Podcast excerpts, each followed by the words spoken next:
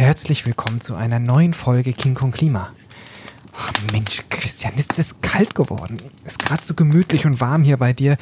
Ich leg gleich noch mal ein Stück Holz aufs Feuer, okay? Also ich, ich finde es schon ordentlich warm. Also wir sitzen hier bald in der Sauna, ich schwitze schon. Ähm, optimale Raumtemperatur, ja. Also ich als Klimaschutz-Nerd eigentlich bei 20 Grad, ich halte es auch gut bei 18 Grad aus. Aber es ist so kalt.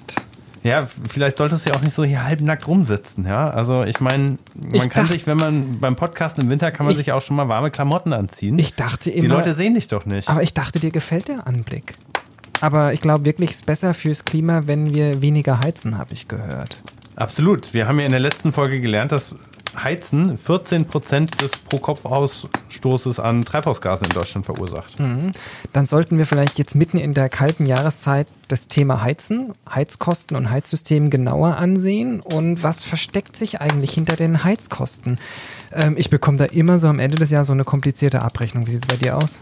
Ja, die können wir gleich mal durchgehen. Ich habe die auch bekommen. Ich habe sie nicht verstanden. Da sprechen wir vielleicht drüber. Und wir möchten auch darüber sprechen, wie kann man denn eigentlich Heizkosten, wie kann man Heizenergieverbrauch senken und dabei eben wahres Geld sparen. Mhm. Und ähm, wir teilen das alles so ein bisschen nach Mieter, Eigentümer auf und äh, damit auch garantiert für euch die passenden Tipps dabei sind.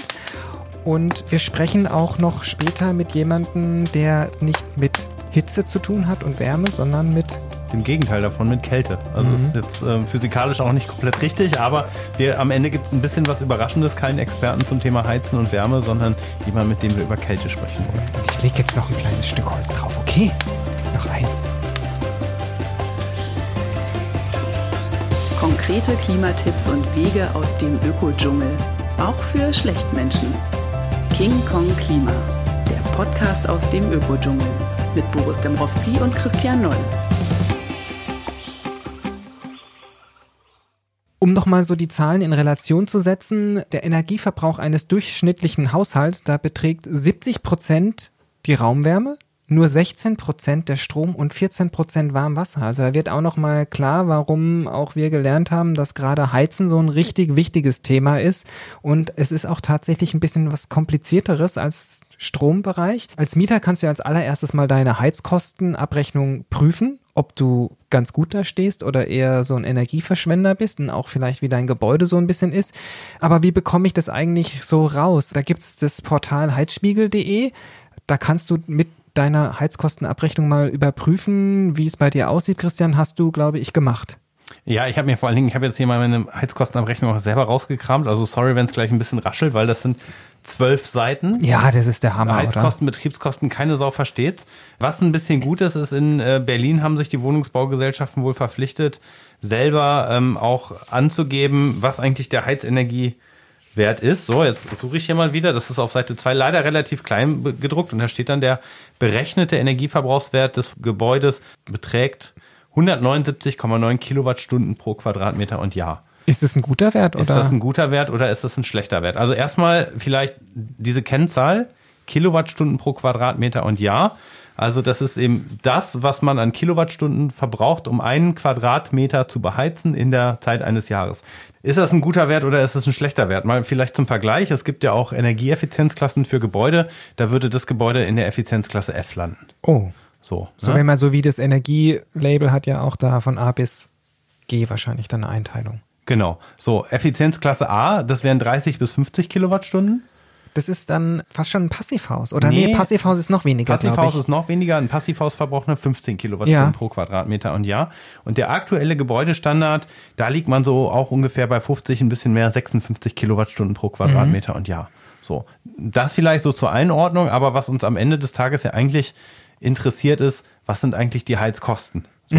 Und da sagt mir meine Rechnung zwar, ich blätter mal wieder, was ich jetzt an Heizkosten habe. Heizkosten habe ich ähm, letztes Jahr gezahlt 784,46 Euro. Okay. Ist das viel oder wenig, Boris? Schon nicht ganz wenig, oder?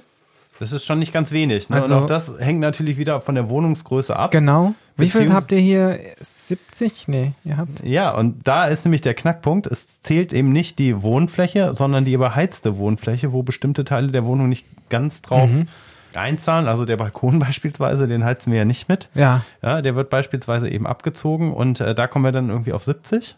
Das findet man auch in der Heizkostenabrechnung. Und wenn man jetzt beispielsweise diesen Heizspiegel benutzt, muss man nach diesem Wert suchen. Also nicht einfach die Quadratmeterzahl eingeben, Ja. sondern die beheizte Fläche. Okay. So, und wenn ich dann meine Heizkosten teile durch die Quadratmeterzahl, dann bin ich irgendwo zwischen 11,20 Euro, 12 Euro lande ich da. Also Okay. 11 Euro wäre jetzt meine Wohnung. Im Gebäudedurchschnitt sind es, glaube ich, 12,25 Euro. Habe ich mir ausgerechnet. Also ich bin ein bisschen sparsamer als die Menschen, die auch mit bei mir wohnen. Ja. Ja, das ist eigentlich relativ viel. Ja, und vor allem, wenn man sieht, dass es der Durchschnitt ist bei euch und aber im F ist halt tatsächlich dann doch nicht so ganz besonders gut. Also der Gebäudedurchschnitt in Deutschland verbraucht übrigens 160 Kilowattstunden pro Quadratmeter Oh. im Jahr. Ne? Also da müssen wir auch für den Klimaschutz noch äh, einiges tun und da hat der Mieter natürlich nur begrenzt Einfluss Absolut, drauf. ja, ja. Wir sprechen gleich darüber, was man machen kann, aber es geht natürlich in allerersten Sinne um die Gebäudesubstanz. Wie gut ist der Wärmeschutz? Wie viel Wärme verschwindet dadurch, dass das Dach, dass die Wände nicht gedämmt sind, dass die Fenster eben schlecht sind? Ne? Und äh, erst dann kann der Mieter eigentlich wirklich viel machen, aber er kann auch etwas machen. Aber warum muss da eigentlich die Abrechnung so katastrophal kompliziert sein? Geht es, es geht doch auch einfacher. Kann das nicht informativ sein? Ich meine, die Stromabrechnung ist auch ein bisschen einfacher. Also, und da geht es jetzt gar nicht darum, dass die Werte alle zu viele sind, ähm, sondern dass du auf jeder Seite irgendwie 14 verschiedene Werte hast und nicht die richtigen findest. Ja, also die scheint sich danach zu orientieren, dass der Rechenweg abgebildet wird. Und Ja. der Rechenweg ist leider ein bisschen Na klar, kompliziert, ja. weil ähm, es ist ja so, dass ich ja nicht nur meine Wohnung beheize, Mhm. sondern ich beheize ja im Prinzip äh, ja auch die Wohnung über mir und unter mir mit, wenn ich viel heize und umgekehrt profitiere ich ja auch davon, wenn jemand unter mir heizt, die Wärme steigt dann ja nach oben. Ja. So, und deswegen hat man irgendwann das Verfahren, das war glaube ich schon Anfang der 80er Jahre umgestellt, äh, zu einer sogenannten verbrauchsabhängigen Messung, die aber nur zum Teil einfließt. Also es gibt dann einen ein, ein, ein, ein Grundverbrauch und dann gibt es das, was ich dann eben äh, abgerechnet verbrauche. Dafür hat man dann an den Heizkörpern diese kleinen Verdunster. Ne? Ja, ja. Und da wird das dann Alles umgerechnet. Und das muss und so. alles nachvollziehbar sein, wie das ist und wie viel ist Warmwasser, wie wird das äh, voneinander abgetrennt.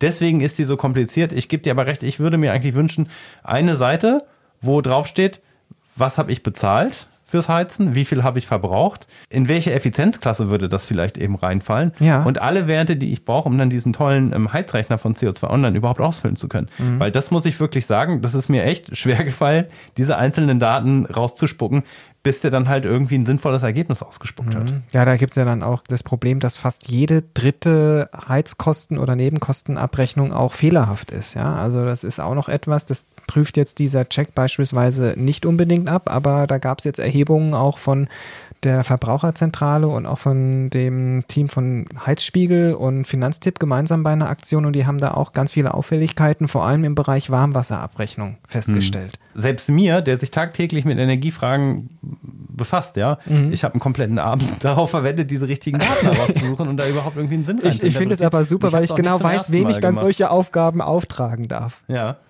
Wem? Ja, dir, weil so. du machst es da, du fuchst dich dann ja auch einfach durch, ja? Ich würde da wirklich, ähm, ich arbeite ja nicht für CO2 Online, aber Ja. ich würde tatsächlich CO2 Online äh, empfehlen. Da gibt es dann nämlich dann auch Erklärungen, man muss sich ein bisschen durchklicken, wo finde ich denn eigentlich den richtigen Wert ja. und wie das die bekanntesten Ablesedienste zumindest dann auf den Rechnungen auch darstellen. Also wir haben Das ja. Mhm. Musterrechnungen da, damit man es tatsächlich findet, aber nicht jeder hält sich immer so an diese Musterabrechnungen auch von den einzelnen Hausverwaltungen und das macht es dann einfach wahnsinnig kompliziert, die Werte zu finden. Aber es gibt gute Neuigkeiten und zwar verspricht die Bundesregierung jetzt gerade mit der sogenannten Energieeffizienzstrategie, dass dann eben auch die Heizkostenabrechnung einfacher und verständlicher aufbereitet werden soll. So, auf der anderen Seite gibt es eben, wie gesagt, den Energieausweis, der mir das äh, anzeigt, auch in unterschiedlichen Formen. Ja. Es gibt ja den berechneten Energieausweis, also der Energiebedarfsausweis. Wie viel sollte das Gebäude theoretisch verbrauchen? Wir wissen aus der Praxis, die Werte stimmen nicht immer so unbedingt. Dann gibt es den Verbrauchsausweis.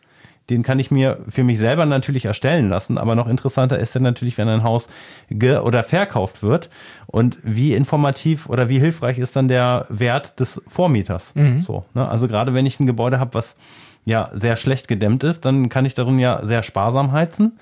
Ja, also eben, dann habe ich die Heizung dann halt eben nur auf 18 Grad drehen oder ich sage, ja, ist mir egal und dann habe ich auch einen sehr unterschiedlichen Verbrauchsausweis. Na klar, und wenn es halt irgendwie aufs gesamte Gebäude gesehen wird, ist vielleicht aber trotzdem die Wohnung, die direkt unterm Dach ist und das ist schlecht gedämmt, im Winter beispielsweise sehr schnell sehr kalt und im Sommer sehr heiß mhm. und die anderen Wohnungen, die dazwischen sind, haben ja ganz andere Voraussetzungen und sind vielleicht auch von allen Seiten ein bisschen eingebaut. Da ist es, wie du selber gesagt hast, einfach deutlich wärmer und du verlierst nicht so viel Wärme und hast hast eigentlich auch weniger Heizkosten. Genau, und der Energieausweis wird eben fürs Gebäude und nicht für die genau, Wohnung erstellt. So ist es einfach. Mhm. Und deswegen ist es so schwierig, manchmal Dinge irgendwie auch darüber einzuschätzen. Wie gesagt, also wenn man seine Heizkosten pro Quadratmeter und Jahr so ein bisschen selbst im Auge behält, dann sieht man relativ schnell, ist das gut, ist das schlecht und wo kann man was machen? Und wir haben es ja gesagt, ne? die meisten Gebäude im Durchschnitt 160 Kilowattstunden pro Quadratmeter und Jahr. In der Regel lässt sich fast immer was machen. Aber garantiert einfach sind die Heizenergiespartipps, die wir euch jetzt mit an die Hand geben. Was kostet es denn eigentlich beispielsweise, die Maßnahme umzusetzen? Oder ähm, wie viel Sparpotenzial gibt es da eigentlich auch? Wir haben jetzt als erstes mal den Energiespartipp elektronische Heizkörperthermostate. Die schraubst du einfach selber an deine Heizung mit an und kannst dann darüber programmieren, wann beispielsweise in deiner Küche oder im Badezimmer oder im Schlafzimmer geheizt werden soll. Und du kannst Routinen einprogrammieren, dass du sagst, immer beispielsweise morgens mhm. im Badezimmer von 8 bis 9 soll es warm sein. Investitionen sind jetzt so zwischen 60 und 120 Euro. Als Mieter kannst du da schon pro Jahr mal 65 Euro sparen. Einfach wenn du die deutlich intelligenter einprogrammierst, als du sie vorher hast. Sind das 60 Euro pro Thermostat oder ist das für die ganze Wohnung? Ich denke, dass es für so eine gesamte Wohnung ja. ist, weil die gibt es ja so um 20 Euro, je nachdem von welchem Anbieter, ob du das in einem smarten System willst oder als Einzellösung möchtest, ist es tatsächlich ein bisschen schwierig. Ja. Ich habe mal verschiedene selber ausprobiert. Ich würde echt davon abraten, ein günstiges Gerät mhm. zu kaufen, weil man hat da nur Scherereien, dann ist die Batterie schnell leer, ähm, dann sind die Dinger komplett wackelig und kauft euch lieber, wenn ihr euch kauft, kauft euch ein, ein Markengerät. Übrigens auch da gibt es einen Test der Stiftung Warentest für. Mhm. Die Thermostatventile, die gibt es natürlich, du hast es gesagt, es gibt welche, die sind funkgesteuert, es gibt inzwischen sogar welche, die sind ähm, selbstlernend. Da gibt es ein Startup, das nennt sich Philisto. Also das lernt dann auch mein Heizverhalten, das lernt auch, wie lange braucht das Gebäude, um dann wirklich wieder aufgeheizt zu werden. Und für den Eigenheimbesitzer, da gibt es eine smarte Lösung, das nennt sich Tado. Ähm, auch da lernt dich deine Heizung kennen. Die ähm, liest dann beispielsweise auch Wetterdaten ein. Die weiß dann beispielsweise auch, das kannst du mit deinem Handy koppeln, wenn du das Haus verlassen hast wird die Heizung runtergedreht und wenn du dann zurückkommst, weiß das Gerät, wie lange braucht deine Heizung, bis die Wohnung wieder warm ist. Das ist das dann, wenn du zurückkehrst zur Wohnung, mhm. automatisch wieder hochregelt. Okay. So, und das schalte ich eben nicht quasi an den Heizkörper dran, sondern ich verbinde das direkt mit der Heizung. Und diese Steuerung übersteuert dann quasi die alte Heizungssteuerung und kennt, ich weiß nicht wie viele das sind, aber die gängigsten Heizungstypen kennt diese Steuerung. Okay. Also es ist eine, eine, irre Sache und wenn man Hausbesitzer ist, eigentlich ähm, eine schöne Sache, die man ausprobieren sollte, gibt es schon seit einigen Jahren am Markt. Okay. Tipp 2 ist äh, ein Klassiker, ein alter, aber der kostet auch gar nichts, ist Heizkörper entlüften dadurch, dass eben das System ja im, im Laufen ist und es verliert ja auch einfach Wasser und darüber entstehen halt irgendwie Luftblasen und die bleiben dann auch in den Radiatoren hängen und du kannst entlüften und dann wird auch der Heizkörper durchgängiger und besser warm und das kostet gar nichts und du kannst da bis zu 35 Euro als Mieter mhm. sparen. Es kostet schon was, weil ich brauche diesen kleinen Schlüssel. Das stimmt. Ne? Und den ja. gibt es auch in unterschiedlichen Ausführungen. Entschuldige, den ja. Den gibt es in der Ausführung, wo auch so ein kleines Auffangbehälter ist, weil da läuft dann wenn es entlüftet ist, natürlich am Schluss Wasser raus. Ja, ja. Ne? Oder nimmst auch einfach, was nichts kostet, ist dann einfach eine Schüssel, die du zum Beispiel im Haushalt hast. Ja, vielleicht auch schon an der Stelle, wie funktioniert denn eigentlich so ein Thermostatventil, Boris? Ja, es ist jetzt eine Fangfrage, ja? aber ich versuche sie mal möglichst ähm, gut zu beantworten. Gängiges Denken ist ja, wenn ich das Thermostat voll aufdrehe auf 5, dass dann der Raum schneller warm wird. Das ist nicht korrekt, sondern die Einstellung vom Thermostat zeigt nur an, wie hoch dann sozusagen die Raumtemperatur werden soll. Und eigentlich empfiehlt man so zwischen zweieinhalb bis drei einzustellen, um so eine gute 20 Grad, worüber wir vorhin gesprochen haben. Ich mag es ein bisschen wärmer. Ich mache mhm. gleich nachher noch mal ein Stück Holz aufs Feuer. Aber in dem Sinne, auch da wird es genauso schnell warm, nur die Raumtemperatur steigt eben nicht so schnell hoch. Genau, also die 3 steht für ungefähr 20 Grad. Mhm. Also man sagt immer so, auch der klassische Spruch ist, ein Kollege von mir hat den mal geprägt, das Thermostatventil ist nicht wie ein Wasserhahn, den man einfach aufdreht und dann kommt noch mehr und sehr viel schneller raus, sondern es funktioniert gleich, nur die Einstufung von 1 bis 5 macht dann auch so ein bisschen Also nochmal, es wird nicht schneller warm, wenn ihr auf 5 dreht. Es führt im Zweifelsfall nur dazu, dass hinterher die Wohnung überhitzt wird und dann habt ihr 25 Grad und habt Energie verschwendet. Genau. Habe ich es zu deiner Zufriedenheit beantwortet, Wunderbar, Christian. Boris. Das ist schön, mal ein Lob von dir zu bekommen. Hast du beruflich damit zu tun? Man kann es fast glauben. Ähm, einer der schönsten Tipps, weil er auch nichts kostet, ist Raumtemperatur senken. 20 Grad haben wir darüber vorhin gesprochen und oftmals sagt man wirklich, dass es zu warm eingestellt ist. Jedes Grad mehr kostet Geld und Verbraucht 6% mehr Heizenergie. So ist es. 6%. ja, und das ist echt Wahnsinn bei 21 Grad, dass du dann da schon einfach deutlich mehr auf der Heizkostenabrechnung am Schluss haben wirst. Sollte aber nicht zu kalt sein. Nein. Also ich glaube, man ist als Mieter sogar verpflichtet, mindestens 18 Grad zu haben in der Wohnung. Mir reichen die 18 Grad und wenn es aber kälter wird, dann steigt eben auch die Gefahr von Schimmel. Mhm, Aber hast ja mich da, ich leg gleich wieder noch mal ein Stück Holz drauf. Ähm, Tipp 4 ist sehr, sehr wichtig, weil der auch nicht nur beim Heizen ein wichtiges Thema ist, sondern auch beim Thema Schimmel ist nämlich richtig lüften im Winter. Also eigentlich grundsätzlich immer richtig lüften, aber gerade im Winter ist es wichtig, dass ihr dort eher stoßlüftet, oft lüftet und genau richtig lange lüftet als dieses Dauerkippstellung und Heizung dabei an. Erstens verschwendet es Energie, zweitens sorgt es dafür, dass bestimmte Stellen eben abkühlen und sich dort dann eben Kondenswasser bilden kann und dann eben Schimmelbildung entsteht. Die Wände, die speichern die Wärme. Das heißt, einmal fünf Minuten kurz Stoßlüften, die, äh, die, die Feuchtigkeit vom Wäscheständer raus ähm, oder was auch immer man halt gerade irgendwie an schlechten Gerüchen Ja. in der Luft hat und dann schnell wieder zu und dann wird es relativ schnell auch wieder warm. Wäscheständer ist eh so ein Einzelthema, wo man ganz oft sagt, natürlich Wäsche trocknen verbraucht auch mehr Energie, weil einfach wärmer und sozusagen du musst öfter lüften und so weiter. Du hast ja einen Waschtrockner, wir haben eben keinen Trockner, aber manchmal, wenn man sehr viele Personen ist und sehr viel eben Wäsche hat, die trocknen muss, kann sich ein Trockner da auch eben lohnen und er kann auch wirklich Schimmel vorbeugen. Fenster abdichten? Was kostet das so? 13 bis 25 Euro, sagt der CO2 online. Mhm. Weiß ich jetzt, ist es wahrscheinlich auch wieder pro Fenster oder?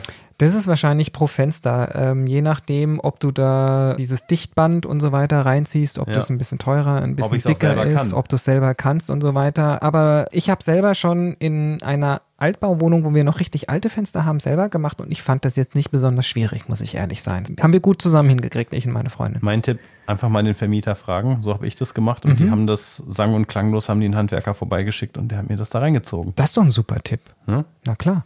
Ganz einfach und klassisch. Springt jetzt nicht viel, aber im Winter die Vorhänge zuziehen, wenn ihr sie habt. Also ein bisschen dickere Vorhänge, wenn es jetzt nicht nur so ein bisschen Sichtschutz ist, weil alles, was die Fenster noch so ein bisschen dicht macht, da geht weniger Kälte gerade in der Nacht raus.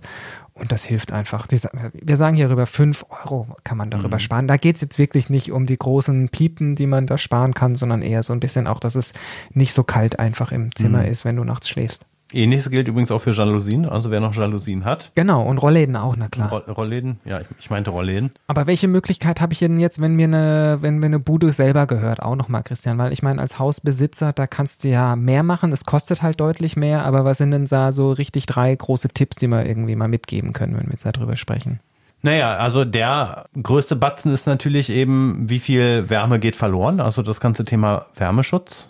Also sich über am besten beim Energieberater informieren lassen, wie kann ich das bei meinem Gebäude am besten machen. Also ob das jetzt äh, die Dämmung des Daches ist, ob, oft muss man sogar nur die oberste Geschossdecke äh, dämmen. Also dann, wenn der Dachboden nicht genutzt wird. Ne, das sind Verfahren, die sind oft auch günstiger als die Dämmung des Daches. Ja. Äh, Außenwände gelten genauso, aber auch Kellerdecken, Rohrleitungen dämmen. Rohrleitung ist etwas, was auch relativ einfach geht. Man sollte trotzdem es fachmännisch machen, aber da kann man doch wirklich sehr viel sparen, wenn man unten im Keller noch ganz viele von diesen ungedämmten Rohren hat. Da geht wahnsinnig viel Energie verloren. Genau. Aber das ist eine Sache, da sollte man wirklich den Fachmann ranlassen, Ja. damit dann auch hinterher ähm, der Wärmeschutz der Fenster und der Außenwand zusammenpassen. Äh, Total, ja klar. Ne, das ist eine wichtige Sache. Ähm, also keine komischen Selfmade-Lösungen. Mein Vater hat sich mal so komische Isoliertapeten irgendwie dann von innen aufgeklebt.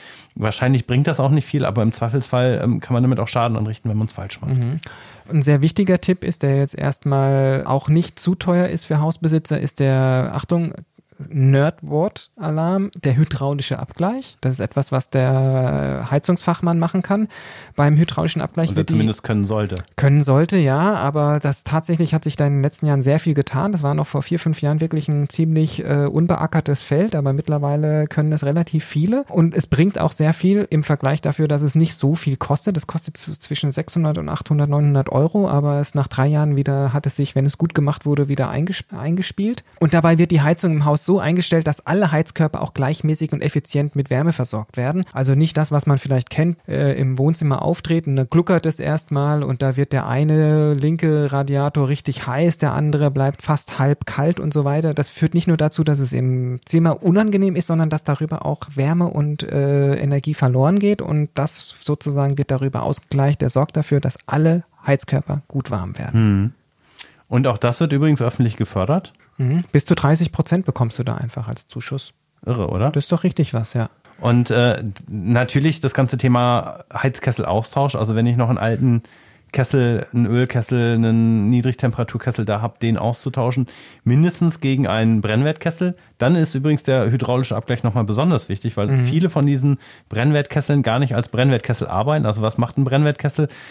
Ähm, letztendlich wird bei der Verbrennung auch immer Wasserdampf abgegeben und der Brennwertkessel holt sich aus dem Kondensat die Wärme auch wieder zurück. Das macht er aber eben auch nur dann, wenn das Heizsystem eben mit so einem hydraulischen Abgleich eben auch richtig eingestellt wurde. Ich kann beim Heizen übrigens auch Strom sparen, wenn ich die Heizungspumpe mir erneuern lasse gegen eine effiziente und neueres Modell. Also man sagt ja auch sowas, die Pumpe ist sowas wie das Herz vom Heizsystem, weil es eben den Kreislauf im, im, im Schwung hält. Und äh, einige von denen sind relativ alt und verbrauchen unwahrscheinlich viel Strom und mit dem Ausgleich, äh, im Austausch zu einer neuen Heizungspumpe kannst du 20 Prozent des gesamten Stromverbrauchs eines Haushalts sparen. Das ist schon eine Menge einfach. Die gehört gerade beim Stromverbrauch, die Heizungspumpe, wenn du Hausbesitzer bist, mit zu den größten Stromfressern. Genau, aber lass uns mal beim Heizkessel bleiben. Übrigens auch der Pumpentausch wird staatlich gefördert. Ja. Der Heizkesselaustausch wird auch staatlich gefördert. Da soll es nächstes Jahr übrigens auch noch mal ein bisschen mehr geben. Und wenn man vorher einen Ölkessel drin hatte und den austauscht, bekommt man 40% Förderung ab nächsten Jahr. Okay. Das ist noch nicht alles in trockenen Tüchern, soll aber kommen. Äh, Nochmal 5% mehr, wenn man zusätzlich erneuerbare Energien einbindet. Noch besser wäre es natürlich eben eine Wärmepumpe einzusetzen, die aber erst dann richtig effizient auch läuft, wenn das Gebäude eben auch einen guten Wärmestandard hat. Ne, da muss man dann natürlich auch das gesamte ähm, Heizungssystem nochmal ein bisschen modernisieren und dann geht's wirklich runter mit den Emissionen und der Wohnkomfort ähm, steigt. Äh, am besten wäre natürlich, hatten wir eben genannt, das Passivhaus. Ähm, da ist es so, dass eigentlich das Haus fast ohne klassische Heizung überhaupt auskommt, weil die meiste Wärme, die erzeugt wird, das ist die Körperwärme der Leute, die in dem Gebäude wohnen Ja. oder eben die Abwärme der Geräte. Ne? Aber wichtig, wie auch immer, bevor man solche Maßnahmen angeht, als Hausbesitzer, holt euch einen Energieberater ins Haus und ähm, kompetente Handwerker, die sich damit auskennen. Genau, und einen Plan machen. Also ich habe jetzt eher eine Abendplanung, wenn wir schon Richtung Ende kommen. Ähm, ich werde mir heute Abend, weil jetzt ist mir doch, du hast mir verboten, noch mehr Holz drauf zu machen. Mir ist ein bisschen kalt geworden. Ich werde heute Abend noch mal Zieh dir mal einen Pulli an hier. Ja, ich zieh, äh, ich, nee, ich mache nachher mach ich eine schöne heiße Badewanne. Oh. Weil da sind wir auch noch mal jetzt bei dem Thema hier dabei, was auch die wenigsten wissen. Wenn du Heizenergie sparen möchtest, dann musst du auch auf dein Warmwasser achten. Aber fang doch mal mit warmem Duschen an, vielleicht hilft das schon. Ne? Ja, könnte ich auch mal, Duschen ja. Mhm. an sich spart Wasser, damit auch Wärme.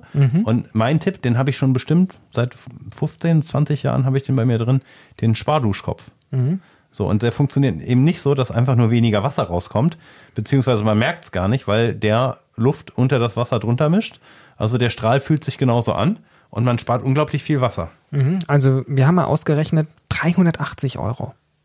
Also das ist jetzt von allen Tipps, die du vorgelesen hast, das ist der Killer-Tipp. Wieso bringst du den jetzt erst? Mhm. Naja, zum, das Beste kommt zum Schluss. Kostet? Naja, so irgendwie 40, 50 Euro, je nachdem, ob du einen guten Da hast einen sehr guten, ne? Genau, Ja. sozusagen, ja. Ja, also ich habe, glaube ich, damals für so 20 Euro oder sowas bekommen. Mhm. Das geht schon, ne? Und ähnlich ist es dann eben auch bei, bei Wasserarmaturen. Da muss ich übrigens nicht komplett die Wasserarmatur austauschen, sondern äh, man kann sich dann diese Durchflussbegrenzer oder Perlatoren heißen die im Baumarkt kaufen. Das sind so kleine Sets, da ist dann auch so ein Schlüssel mit dabei. Schraubt man ab, nimmt das alte, so ein kleines Siebchen, nimmt man es raus und tauscht es aus. Eine relativ einfache Sache, schnell gemacht.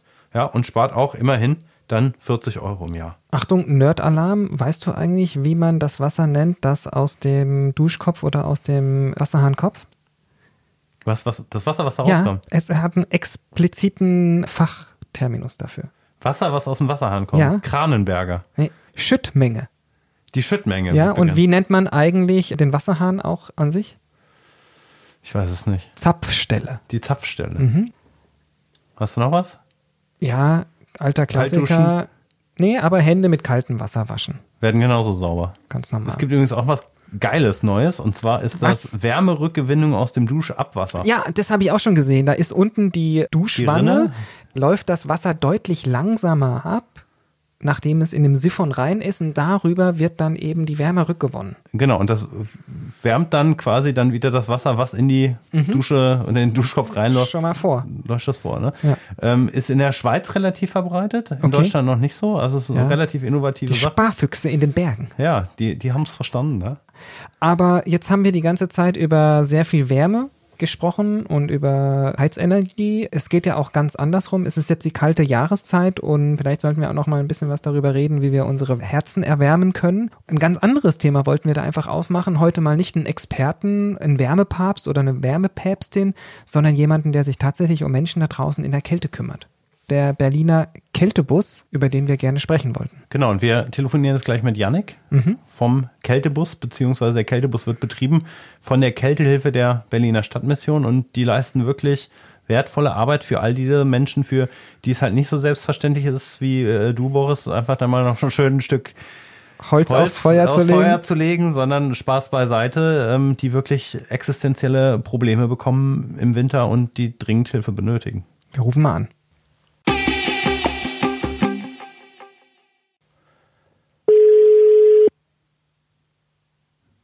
Janik Büchle, hallo. Hallo Yannick, hier ist ein Christian. Und Boris von King Kong Klima. Danke, dass du Zeit hast, dich mit uns zu unterhalten. Ich glaube, das ist jetzt gerade, wir haben uns sehr viel über Wärme, über Heizen unterhalten und gerade jetzt in den letzten Wochen sieht man natürlich dann Menschen auf der Straße, die kein Dach über dem Kopf haben, die äh, keine Heizung haben, die sich über solche Sachen wie Heizkosten, das ist ja ein Problem, mit denen sie sich überhaupt gar nicht rumschlagen, weil sie viel elementarere Probleme haben. Und das ist ja ein Thema, wo ihr euch mit dem Kältebus und mit der Kältehilfe der Berliner Stadtmission einsetzt. Und wir wollten dich vielleicht einfach nochmal fragen, dass du das für unsere Zuhörerinnen und Zuhörern jetzt gerade die Situation vielleicht auch nochmal schildern kannst, wie ihr die gerade ähm, vorfindet auf der Straße. Also es ist so, dass in Berlin schätzungsweise zwischen 5.000 und 10.000 Menschen obdachlos sind. Ähm, es gibt keine genaue Zahl, weil viele dieser Menschen eben auch nicht gelistet sind, das heißt kein Melde, keine Meldeanschrift haben oder weiteres, weil sie ja obdachlos sind und deswegen schwanken die Schätzungen da und fangen bei 3.000, 4.000 an und gehen hoch bis 10.000. Das ist eine Menge.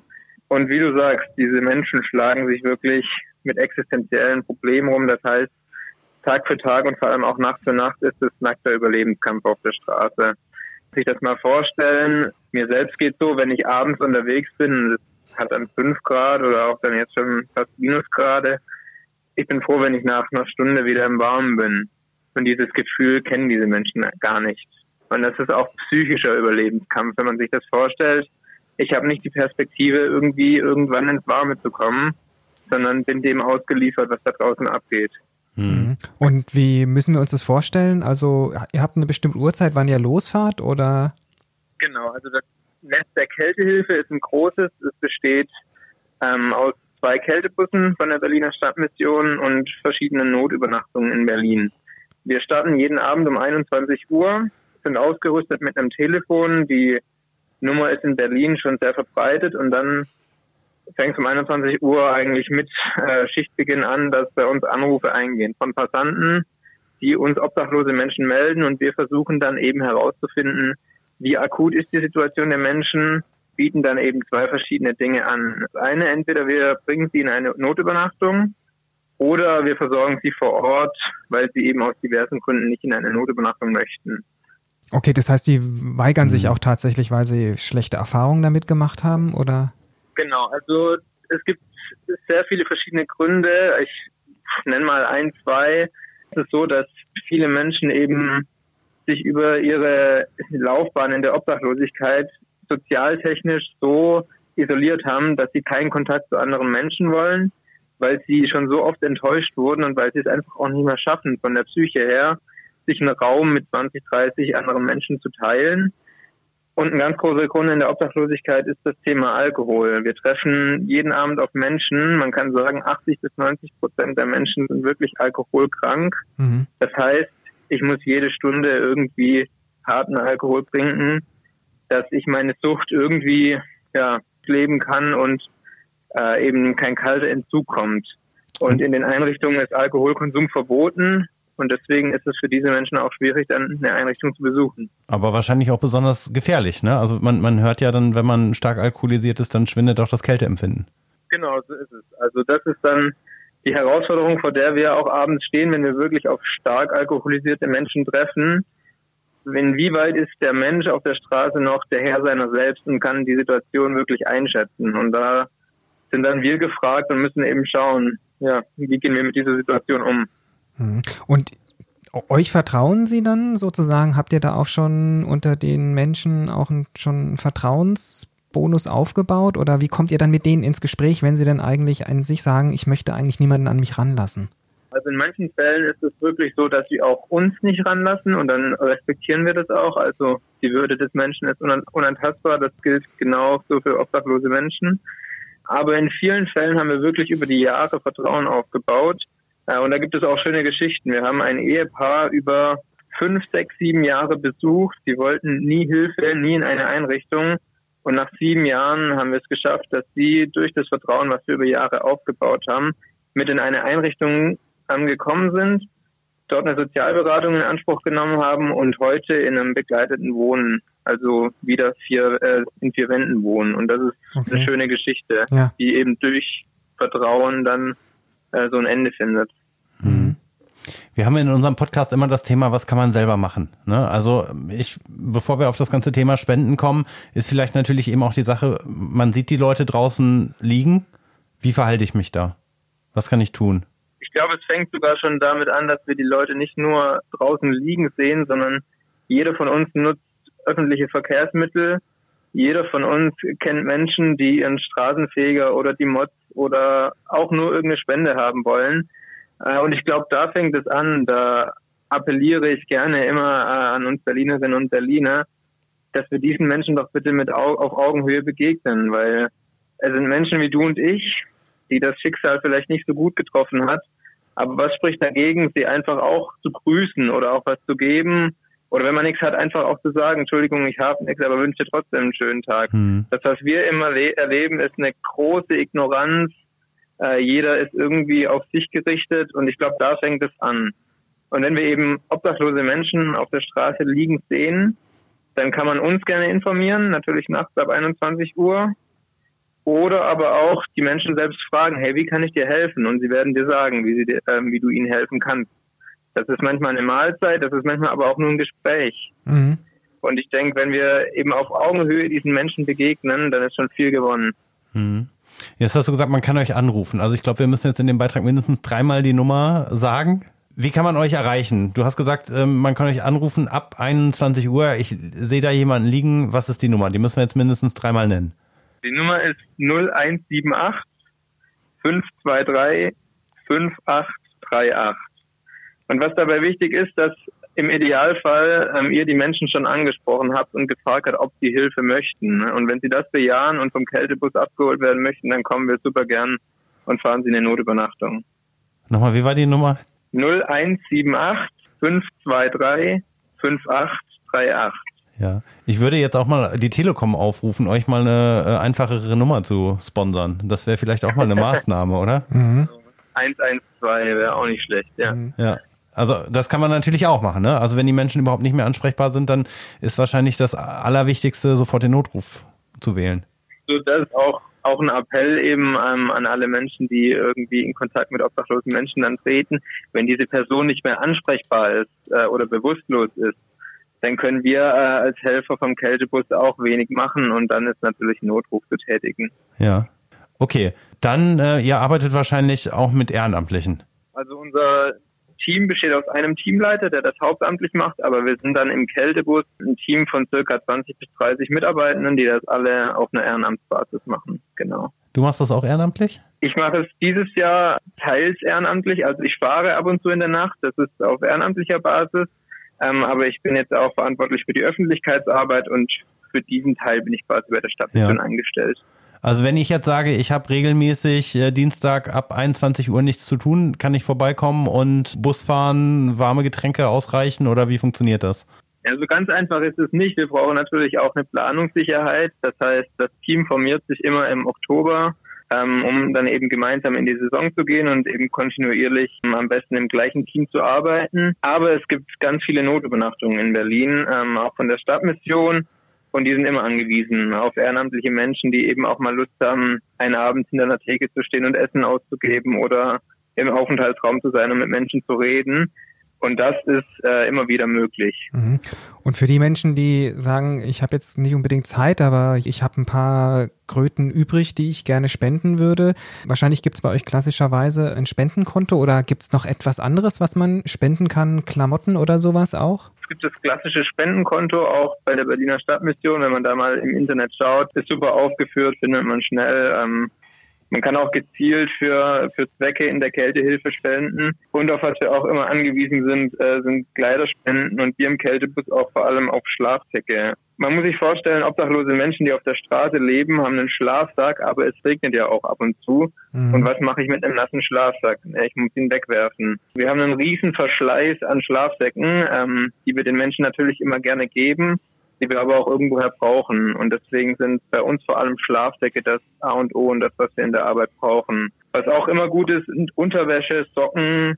Das sind Dinge, die wir immer brauchen, weil das die Dinge sind, an die Menschen bei Kleiderspenden nicht sofort denken. Okay. Wo gebe ich die ab? Im Zentrum der Berliner Stadtmission, also wo wir auch unseren Sitz haben, in der Nähe vom Hauptbahnhof, ähm, in der Lehrterstraße 68. Da ist die Geschäftsstelle und da können jederzeit von Montag bis Freitag Kleiderspenden für die Kältehilfe abgegeben werden und die kommen dann direkt bei uns an. Jetzt sagte mir vorhin im Vorgespräch eine Kollegin von dir, ihr sammelt jetzt alte Männer-T-Shirts, da wird dann Unterwäsche quasi draus genäht, Upcycling. Die kann man genau. dann auch da vorbeibringen. Das kann man auch machen. Also es gibt wirklich vielerlei Projekte in der Stadtmission. Eins davon ist eben dieses Upcycling-Projekt, wo man eben versucht, äh, auch irgendwie ja nachhaltig gute Kleidung dann wieder zu verwenden und das ist eine Möglichkeit, ja. Okay, also ich nehme mir das jetzt schon mal äh, konkret vor, dass ich meine mhm. alten T-Shirts mal raussortiere. Ja, und Boris, hast du noch einen alten Schlafsack und gehst in den nächsten zehn Jahren wahrscheinlich eh nicht mehr zelten? Ähm, naja, ich müsste mal tatsächlich schauen. Könnte sein, dass wir noch einen, einen Schlafsack haben, ja. Ich habe mir aber auch überlegt, für die Berliner Stadtmission zu spenden. Absolut sympathisch und ähm, möchte ich unbedingt unterstützen. Genau. Ja, ganz herzlichen Dank und äh, vor allen Dingen danke an dich, an euch für eure großartige und tolle Arbeit, die ihr da leistet. Gerne. Vielen Dank fürs Gespräch. Ciao. Ich fand das ganz schön, dass wir jetzt mal ein bisschen ein anderes Interview gemacht haben zu Absolut. einer Sache, die mir auch persönlich echt wirklich sehr am Herzen liegt. Mhm, ja, wir haben nur zweimal die Nummer genannt. Ja, dann bitte Janik. noch einmal. Einmal. Ähm, das ist für euch alle zum Mitschreiben nochmal die 0178 523 5838. Lässt sich aber auch ganz schnell im Internet googeln und ähm, anwählen. Kann man machen. Auch da gibt es alle Informationen. Wie kann man spenden für die Kältehilfe? Wo kann man sich engagieren? Christian, das war jetzt eine relativ schnelle, aber sehr herzenswarme und kuschelige Sendung mit dir. Vielen Dank auch wieder, dass wir heute mal so ein paar schnelle Tipps rund um das Thema Heizen gemeinsam hier präsentieren konnten. Ja, vielen Dank. Aber es ist auch wirklich eine Bullenhitze, die du hier gemacht hast. Ja. Ich habe auch ein Anliegen, hier schnell wieder rauszukommen. okay.